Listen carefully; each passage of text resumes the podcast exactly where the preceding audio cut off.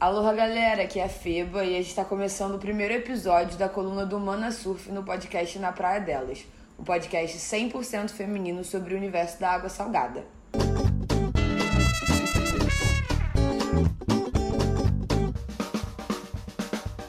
Hoje eu tô aqui com a Bru e a Rai, jornalistas lá no Mana Surf. E aí, meninas? E aí, Feba, aqui é a Bruna. Na nossa coluna no podcast das meninas, vamos falar sobre as últimas notícias do universo do surf feminino e comentar os acontecimentos mais quentes com vocês. Fala galera, aqui é a Rayane. Nesse primeiro episódio, vamos já falar sobre o CT Mundial, que já temos notícias aí de 2021, falar um pouco das notícias nacionais e também aproveitar para relembrar um pouquinho do ano interminável que foi 2020. Bom, galera, lá no dia 24 de março, o Comitê Olímpico Internacional e o primeiro-ministro do Japão anunciaram o adiamento dos Jogos Olímpicos de Tóquio 2020 a medida foi tomada para proteger os atletas, né? Vários comitês olímpicos já tinham se manifestado a favor do adiamento dos Jogos, incluindo o Comitê Olímpico Brasileiro. E os Jogos têm a data de abertura como sendo no dia 23 de julho de 2021, mas continuam sendo chamados de Jogos Olímpicos e Paralímpicos Tóquio 2020. E vai ser a grande estreia do surf como esporte olímpico. O Brasil tem quatro representantes: a Silvana Lima, a Tatiana Weston Webb, o Gabriel Medina e o Ítalo Ferreira. É, foi um susto esse cancelamento das Olimpíadas. A gente estava ali ainda sem saber quanto tempo duraria essa, essa pandemia, esse caos né, que a gente está vivendo, se me permitem chamar de caos. Estreia do surf como esporte olímpico já, esse cancelamento, a gente esperando como é que vai ser em 2021. Aquela dúvida né, se vai rolar também. E o cancelamento das Olimpíadas foi seguido pelo cancelamento também do CT Mundial de 2020. A WSL anunciou o cancelamento também de todos os eventos do Tour Mundial de 2020, tanto do, do CT quanto do QS, quanto ondas grandes, quanto longboard. Foi só em julho que a WSL trouxe a notícia oficial de que o calendário do CT e dos demais Tours de 2020 seriam cancelados. Bastante coisa mudou, inclusive para o surf feminino. As mulheres passaram a competir no mesmo número de etapas que os homens. E ainda veio uma outra novidade, que foi a questão das mulheres passarem a competir em Tiarupo também. É, essa nova era da WSL, como ficou conhecida, veio ainda também com o WSL Countdown, que era uma série de eventos que eles iriam fazer especiais durante o ano de 2020, já que não aconteceria o CT. O WSL Countdown começou em agosto de 2020 e os eventos aconteceram em, na França, em Portugal, na Austrália, nos Estados Unidos e no Brasil. Foi a nossa chance né, de ver os atletas do CT na água, já que não teria é, campeonato mundial naquele ano. E foi um teste também da WSL para ver se eles conseguiriam fazer os eventos em meio à pandemia que ainda estava acontecendo, em meio de tudo que estava acontecendo. É, os campeonatos foram todos sem plateia, com transmissão ao vivo. Depois desses, desses eventos, eles resolveram que o CT 2021 aconteceria. Pois é, galera, porque inclusive os pré-requisitos para que os eventos pudessem acontecer durante a pandemia era que as regras recomendadas pela OMS fossem respeitadas, né? Na teoria, elas até foram, na prática, a gente já não pode dizer o mesmo. Mas é aquilo, né, galera? Não é à toa que a WSL é conhecida como o terror da OMS junto com a Dua Lipa, né? E bom, depois do WSL Countdown terminar, a WSL resolveu colocar o CT de 2021 no mar e algumas outras novidades também eh, foram anunciadas. O WSL Finals, que vai ser o dia da final, com um mata-mata que nem a gente viu acontecer em 2019 entre Ítalo Ferreira e Gabriel Medina, é, vai acontecer em Trestles esse ano, mas ela vai ser uma novidade a cada ano e vai acontecer num lugar diferente a cada ano. E bom, não só as finais passaram por uma mudança, mas o começo do CT também tem novidades. E agora o Championship Tour começa no Hawaii, com as etapas de Pipe e Maui, que normalmente eram as últimas do campeonato. É, dessa vez vai ser diferente. Pipe e Maui abrem o calendário do CT, mas os dois eventos passam por uma suspensão. O primeiro dia de Maui Pro chegou a acontecer e aproveitou toda a luz que poderia, mas a competição parou nas quartas de final.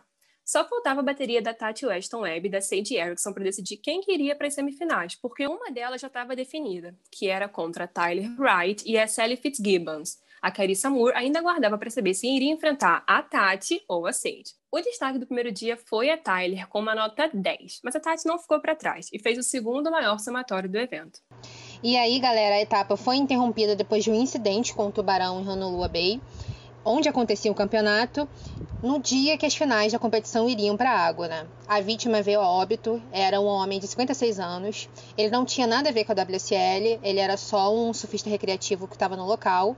E um mês antes tinha acontecido um incidente com mordidas de tubarão também lá em Maui. E a WSL decidiu então suspender a competição e voltar com o evento em outro local. E até então tinham rumores de que poderia ser em pipe, né? Seria algo inédito.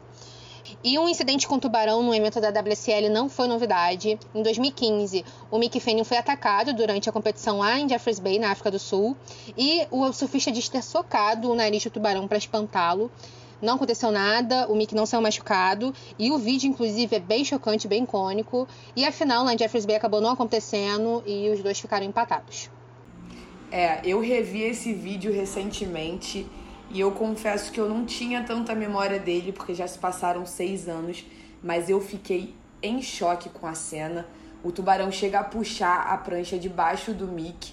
E assim, eu assisti aquilo, é porque eu já tinha spoiler de que ele estava vivo, mas eu tinha certeza que ele ia morrer ali mesmo. É um negócio assim completamente assustador. E eu fico imaginando os comentaristas vendo aquilo ali na hora, né? Com o evento mal e suspenso, a WSL deu início ao Pipe Masters, que teve um primeiro dia de trials e o primeiro round da competição e também foi suspenso.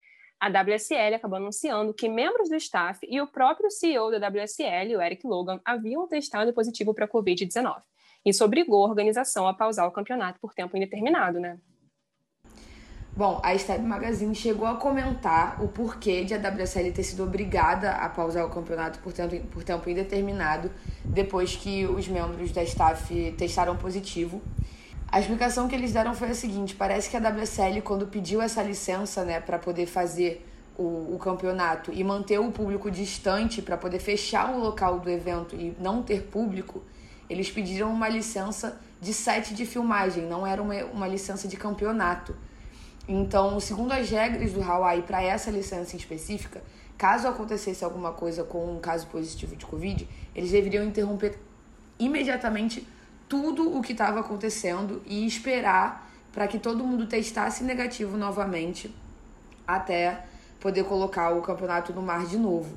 E aí foi o que aconteceu, eles testaram positivos, a WSL avisou que nenhum atleta havia tido contato com Covid, só, foram só os membros do staff mesmo, mas eles ficaram aí cinco dias sem novidades e sem avisar o que seria feito nem sobre o Maui Pro, que poderia acontecer em Pipe, nem sobre o Pipe, que foi suspenso por conta do Covid-19. Bom, e aí a janela de maio já tinha fechado e a de Pipe fecharia dois dias depois só.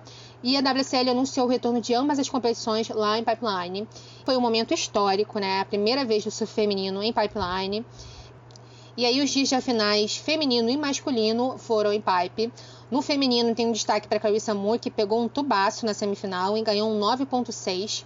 A Tyler Wright acabou sendo campeã da etapa, com um surf de manobras que gerou um pouco de críticas, né, já que em pipe, no campeonato masculino, normalmente quem se destaca são os surfistas que pegam tubos. No masculino, o, o grande campeão foi o John John Florence. E, enfim, a etapa de pipe conseguiu ser realizada. Pipe chegou a acontecer, mas Sunset Beach foi cancelada por conta de uma suspensão em todos os eventos de surf pelo governo do Hawaii. A janela iria abrir no dia 19. Inclusive, a etapa de Santa Cruz, na Califórnia, também foi suspensa por conta do aumento do número de casos de coronavírus no estado norte-americano. Todo esse clima de incerteza gerou muitas dúvidas em relação às outras etapas do CT, como em Portugal e Indonésia. Temos aí um futuro incerto para o campeonato mais uma vez esse ano. Bom, a gente já viu que caos. Primeira etapa do CT foi uma confusão, suspensão, tudo acontecendo. Segunda etapa do CT já foi cancelada. Terceira etapa do CT já está incerta. Ou seja, causa absoluto. E aí eu queria saber de vocês, meninas, Rai e Bruna. Vocês acham que a WSL errou em manter o CT 2021? Vocês acham que era mesmo possível realizar um tour mundial em 2021 em meio a uma pandemia? Enfim, com as pouquíssimas chances de vacina aí para todo mundo, qual é a opinião de vocês? Rai, o que, que você acha? Cara, assim, seguinte, eu acho muito complicado, né? É um cenário que cada país está atuando de uma forma diferente. Já tem países que já estão avançando bem na vacinação e países como o nosso, que a gente não sabe nem quando vai começar. Então é muito complicado. É uma competição a nível mundial no meio desse cenário, né? Mas, enfim, galera, realmente é.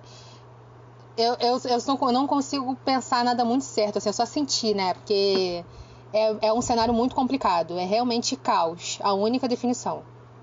E, Bru, fala aí, o que, que você acha? Olha, Rai, eu acho que você falou tudo. É muito complicado a gente tomar uma posição em relação a isso, porque a doença não acabou, a pandemia ainda está aí. É, esse tipo de competição coloca um monte de atleta de lugares diferentes em contato. Então, a possibilidade aí que a gente tem de novas variantes do vírus surgirem, de mais pessoas estarem contaminadas. Assim, é muito complicado mesmo a gente conseguir pensar num CT que funcione né, em 2021, com todas as necessidades de prevenção que a gente tem pela frente. Até me coloco no lugar dos atletas, né? Quando perdeu o emprego, assim, de modo geral, nesse ano, então eu imagino que eles sintam falta da competição, eles precisem competir, mas a que custo também, né? A gente tem que levar em consideração também que as pessoas não conseguiram ficar no mesmo nível de treinamento que antes, então a gente está com condições é, equiparadas, as pessoas tão, vão conseguir competir bem da maneira que elas competiriam normalmente é realmente uma decisão que tem que ser muito pensada e, de preferência, tem que ouvir a comunidade para saber o que eles querem, né? Porque não dá para colocar nem os nativos em risco, nem os atletas. É, vocês duas têm um ponto. Eu concordo muito com vocês que são muitos detalhes a serem pensados e muitas questões a serem levantadas antes de você tomar a decisão de colocar um tour mundial, de, de realizar um tour mundial em meio do que a gente está vivendo. É, e eu vi muita gente também questionando assim e apontando o quanto pra gente, né, agora, olhando do olhar de agora, o quanto era óbvio que isso iria dar errado, que, essa, que esse CT iria dar errado. E aí eu lembrei de um livro que eu li durante a faculdade de um sociólogo, o Duncan Watts, chamado, chamado Tudo é Óbvio, desde que você saiba a resposta. E aí eu fiquei pensando do quanto é, hoje, com o olhar que a gente tem agora, realmente é óbvio que era muito problemático você colocar um tour mundial, realizar um tour mundial no cenário que a gente está vivendo. Mas será que em julho a WSL, e eu sou normalmente a primeira a criticar a Liga Mundial, vocês sabem disso? Mas será que na, em julho de 2020 a WSL conseguia entender, é, enfim, tudo que envolvia e tudo que envolveria é, o Tour Mundial de 2021, a questão da vacina, a questão das mutações, enfim, a gente está vivendo algo que a gente nunca viveu antes. Então, talvez a WSL deveria ter pensado um pouco mais, mas eu acho que com o olhar que a gente tem agora é muito fácil a gente criticar o posicionamento deles, sendo que na verdade em julho de 2020 a gente também não sabia o que estava acontecendo, né, meninas? Então a minha opinião é, é um pouco ainda de crítica, mas também de tentar entender esse outro lado e olhar também para os atletas, como vocês duas falaram. Quanto a isso, eu concordo 100% com vocês. Eu acho que a WCL olha muito pelos olhos dos Estados Unidos, da Europa e da Austrália, né, que são lugares que têm uma, uma condição completamente diferente dos outros países. Os atletas têm muito mais condições do que os atletas dos outros lugares, né? Muito mais patrocínio, muito mais infraestrutura. É, tanto que nesses lugares a vacinação já está acontecendo, né? E o resto do mundo fica aí sem saber mais da incógnita do que o resto, sabe? Então eu acho que faltou um olhar deles mais plural, de entender que o cenário não é o mesmo para todo mundo. E vamos, vamos ver o que vai rolar, né? Estamos ainda só no começo de 2021. É, a gente segue aí nessa dúvida, então, sem entender muito bem o que está acontecendo. É, mas aí eu também agora vamos lá de proposta de intervenção do Enem. O que, que vocês acham que poderia ter sido feito de diferente para que talvez o CT acontecesse? Ou, assim, vocês acham que realmente não deveria estar tá acontecendo e que, enfim, qual é aí o, o posicionamento de vocês? Ai, Feba, se eu tivesse essa resposta, eu juro que eu tentava vender para a WSL e ganhar pelo menos um milhão de dólares com isso. Sério, brincadeiras à parte. É porque é o que todo mundo quer saber, né? Muito complicado a gente saber como fazer um evento que aquele meme, né? Cumpre todos os protocolos de segurança. Não sei como. Eu acho que realmente talvez o melhor fosse nesse momento dar uma adiada, dar uma segurada e pensar em eventos virtuais, outras possibilidades que a gente viu aí por aí várias iniciativas. Bom, meninas, eu vou fazer só a Glória Pires. Eu não sei opinar. Não sei opinar. Eu realmente. Eu tô aqui só pra tacar fogo no, na, na, discussão, porque eu realmente não tenho uma resposta. É, concordo com a Bru, que tem essas opções dos, dos campeonatos virtuais. A gente já viu aí é, casos excelentes, né? De que deu super certo o campeonato. Então eu acho que é realmente estudar novas possibilidades, né? O momento da gente sair da caixinha, né?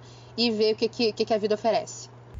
Bom, então, o WSL, cadê meus um milhão de dólares que eu vou dar a resposta aqui? Não, tô brincando. Mas eu fico pensando assim, eu acho que agora é o momento de renovar, como vocês disseram. Então talvez fazer um, CT com menos etapas e colocar menos pessoas em risco, buscar lugares que realmente já estejam mais avançados e tentar dar um suporte maior para os atletas que sejam desses países que não estão tão avançados. Então, enfim, talvez usar é, esse dinheiro que a galera tá usando aí para colocar 12 etapas e botar as meninas e os meninos para surfar em Tiarrupo, em lugares que talvez não tenham tanta estrutura para receber esses atletas agora. E, enfim, menos etapas, coloca a galera lá na Austrália que tudo tá controlado há mais tempo, na Europa que tudo tá, já, tá, já tá tendo vacinação. Os Estados Unidos, que agora tá complicado, mas também vai, vão começar a vacinação na frente da gente. E, enfim, tentar fazer algo mais enxuto, só pra galera também não ficar sem CT, pros atletas poderem surfar e ganharem o dinheiro deles. Ano passado, o WSL Countdown, com todos os defeitos, de alguma maneira funcionou. A gente não viu casos de Covid como viu agora no primeira etapa do CT. Um preparo maior. Mas é, não é fácil, não é simples, não é, não é tão direto assim. E é isso, a gente fica aí nessa confusão, nessa dificuldade, mais um ano de Mana Surf sem saber se a gente vai ter CT para cobrir. Eu sei que eu só queria cobrir CT, eu só queria Saquarema esse ano, meninas. Mas vamos ficar no aguardo e torcer.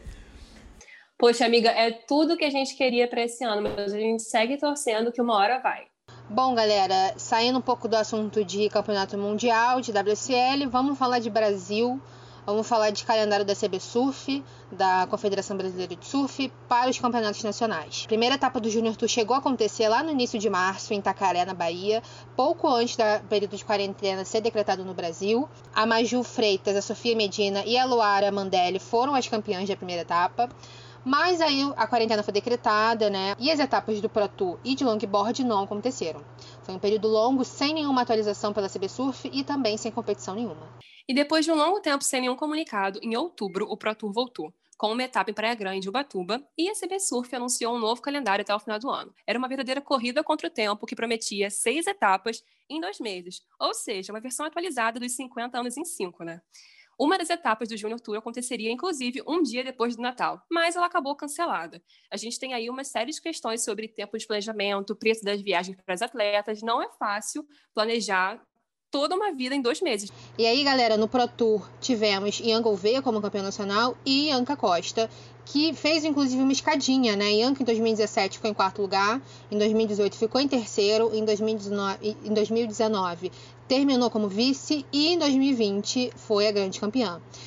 Inclusive, Ianca vai contar um pouquinho pra gente aqui de como foi a experiência dela no campeonato. Fala aí, Ianca. E aí, galera do podcast que eu faço parte. na Praia delas, hoje comandado pelas meninas do Mana. É, eu vim falar sobre o meu título do Campeonato Brasileiro. Foi muita adrenalina porque eu perdi de cara e daí teve que fazer vários cálculos muito loucos. Mas eu já tinha ido preparada com esses cálculos na minha cabeça, eu meio que sabia o que eu tinha que fazer, o que eu não podia errar. Mas eu perdi de cara, mas no final deu tudo certo. Tipo, eu consegui terminar em primeiro. As meninas que estavam comigo precisavam ganhar, elas não conseguiram. É, foi muito legal. Eu queria ter ganhado com mais. Com mais, tipo, com mais certeza, sim, tipo, sem ia ser a campeã. Mas é como a minha amiga Chloe falou pra mim, não desmereça seu título, mas eu fiquei muito feliz. Era uma coisa que eu vinha batalhando há bastante tempo, até por ser uma retrospectiva no meu Instagram, desde o ano de 2017 até agora 2020, que foi uma escadinha que aconteceu e chegou primeiro. E é muito legal saber que eu sou campeã brasileira, que eu posso defender meu título ano que vem. Eu acho que é um título muito importante no Brasil te dá espaço para várias coisas e eu tô super feliz. É, e agora é mais focado do que nunca para poder competir o QS, competir brasileiro e me dar bem. E é isso. Valeu, galera. Valeu, Ianca. Inclusive, se você aí de casa quiser saber um pouco mais sobre a história da Ianca, a gente tem no nosso site, lá no manasurf.com.br, um perfil completo dedicado à história dessa surfista promissora no surf feminino. É só conferir na editoria Donas do Mar. Bom, e para terminar o calendário da CB Surf, né, os 50 anos em 5, como a nossa amiga Bruna já bem comentou, o longboard teve evento único, o Geri Log Fest, lá em Jericoacoara, para decidir os campeões nacional. E Carlos Bahia foi o campeão, o campeão do masculino. E Chloé Calmon, que é vice-campeã mundial, medalhista pan-americana em Lima em 2019, foi a campeã nacional de 2020 pela CB Surf no longboard. E a última etapa do Junior Tour, aquela que a gente já falou que seria depois do Natal, foi cancelada e a CB Surf anunciou os campeões de acordo com o ranking das duas primeiras etapas. Sofia Medina e Caio Costa foram os campeões tanto no sub-18 quanto no sub-16. E no sub-14 foram Sofia Gonçalves e Murilo Coura que levaram o campeonato do Junior Tour.